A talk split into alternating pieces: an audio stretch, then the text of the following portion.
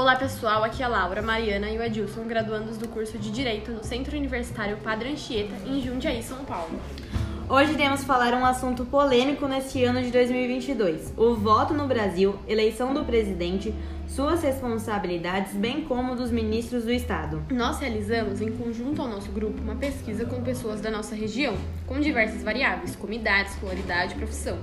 Após essa coleta, analisamos em gráficos e também de forma técnica a pesquisa realizada.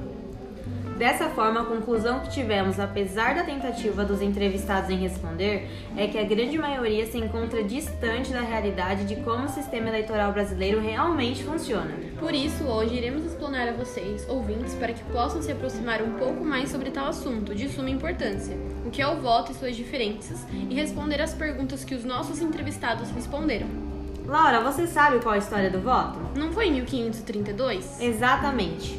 Começou quando Cabral desembarcou no Brasil, em que os moradores da primeira colônia portuguesa em São Paulo foram eleger o Conselho Municipal orientados pela legislação lá de Portugal, tendo em vista que a gente não tinha ainda. É importante ressaltarmos que a presença de autoridades era proibida na tentativa de não coibir os eleitores com a presença deles.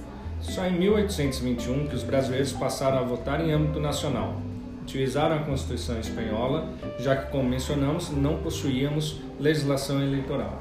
E Laura, qualquer um poderia votar nessa época? Olha, infelizmente não. O perfil dos eleitores eram homens livres e, diferentemente de outras épocas da história do Brasil, os analfabetos também podiam votar. Os partidos políticos não existiam e o voto não era secreto. O Brasil se tornou independente e em 1824 até que enfim foi implementada a legislação aqui do Brasil. Em 1881 foi instituído o título de eleitor pela Lei Saraiva, que teve um grande avanço na imposição da apresentação de tal documento para votar, já que sem ele abria margem para fraudes eleitorais, como voto de pessoa falecida, crianças e voto por procuração. Logo em 1891, na política do café com leite na República Velha, surgiu mais uma brecha para as fraudes, com interferência da política. Tal fraude era conhecida como voto de cabresto. É bom lembrarmos que antes do surgimento de um órgão específico para o cadastro de eleitores, o Tribunal Superior Eleitoral, a contagem de eleitores e votos eram feita apenas no dia da votação. O voto se tornou secreto e as mulheres foram inclusas a partir de 1932 ainda cabendo o lembrete do golpe de 64, que nos trouxe um retrocesso. Um baita retrocesso de tudo que havíamos conquistado foi por água abaixo. E ainda o golpe militar estava em vigor. E com a conquista da oposição na Câmara dos Deputados, foi um grito de esperança para o Brasil. Com isso, houve o um movimento das diretas já, em que o povo almejava a votação direta do presidente da República, que até então, com a ditadura, não era possível. Foi conquistado o voto direto, o voto aos maiores de 16 anos e pela primeira vez na história, os analfabetos também passaram a votar. Com a promulgação da Constituição de 1988, a eleição passou a ser direta, com dois turnos para presidentes e governador estadual, bem como para as prefeituras com mais de 200 mil eleitores. Também se manteve o voto facultativo aos analfabetos e aos jovens a partir de 16 anos. Adilson, mas o que é o voto nulo? Se eu votar em branco, vai para quem está ganhando na apuração dos votos? O cidadão é obrigado a votar, mas ele pode escolher se vota em branco ou se anula o voto, caso não se identifique com um de seus candidatos. Os votos em branco e nulos tratam apenas de como o eleitor prefere invalidar o seu voto e não irão computar para quem está ganhando. E, gente, ainda o voto é direto, secreto, universal e periódico, além de ser uma cláusula pétrea da Constituição, ou seja, não é possível modificá-la. Ocorre que muitos não sabem o que significa. O voto direto, o cidadão vota diretamente no seu candidato, sem ter intermediários. Já quando falamos de secreto, é garantida a impossibilidade de ser revelado em quem votou. Ele é universal e é dever de todos os cidadãos. Por fim, ele é periódico. Devem ser criadas condições que possibilitem que o desejo dos cidadãos na escolha de seus representantes seja oferecido de tempos em tempos. Outra característica do voto é que ele pode ser um direito e um dever ao mesmo tempo. O voto e o alistamento eleitoral são obrigatórios para maiores de 18 anos e facultativos para analfabetos maiores de 70 anos e pessoas com idades entre 16 e 18 anos, é o que prevê a nossa Constituição. Se, sendo obrigado a votar, não comparece às urnas, fica em débito com a Justiça Eleitoral. Deixar de votar ou justificar o voto por três eleições seguidas gera o cancelamento do título. É preciso lembrar que cada turno de votação é considerado uma eleição. Nossa, mas e o que acontece se meu título for cancelado?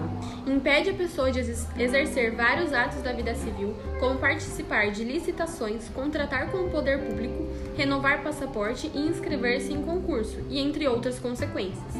No Brasil, são mais de 70 mil cargos políticos. Há, portanto, um grande número de cargos eletivos que dependem da decisão soberana dos cidadãos brasileiros. Em falar nisso, temos aqui a resposta à primeira pergunta dos entrevistados sobre a eleição presidencial. A eleição presidencial ocorre com um sistema majoritário que serve também para governador, prefeito e seus respectivos vices.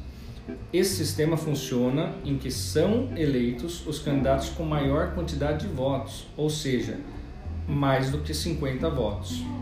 E pegando o gancho das responsabilidades do presidente, que além de sancionar ou rejeitar as leis aprovadas pelo Congresso, ele também pode propor emendas à Constituição e projetos que serão avaliados por deputados e senadores. Também pode criar universidades federais, cargos e funções na administração federal e também criar e extinguir ministérios. E respondendo à terceira questão sobre os ministros do Estado brasileiro, que são 23, mas vamos citar apenas 5. Paulo Guedes, ministro de Estado da Economia. Vitor Godoy, ministro de Estado de Educação. Marcelo Queiroga, ministro de Estado da Saúde. Fábio Faria, ministro de Estado das Comunicações.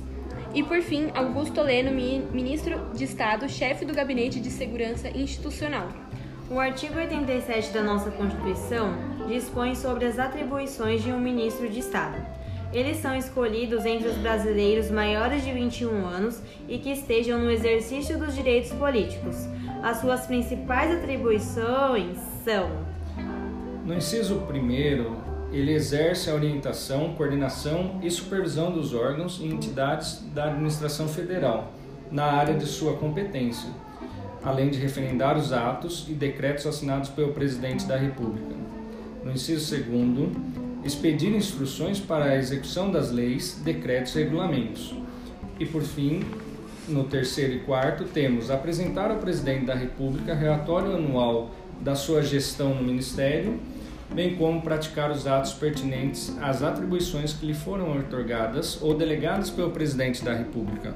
Dá para notar que esse artigo traz exemplos de que um ministro faz no seu dia a dia, mas eles possuem muito mais funções do que as elencadas aqui. Essas são apenas as principais estabelecidas pela Constituição. Então, galera, esperamos que esse assunto tenha se tornado um pouquinho mais descomplicado. Falar de política é um tanto polêmico, mas nossa intenção nesse podcast é apenas a título de estudo, para que vocês possam conhecer mais do nosso sistema eleitoral. É um direito de todos saberem como votar, quais deveres e direitos possuem. O voto é livre, além de secreto. Nesse ano, vote consciente. Obrigado a todos.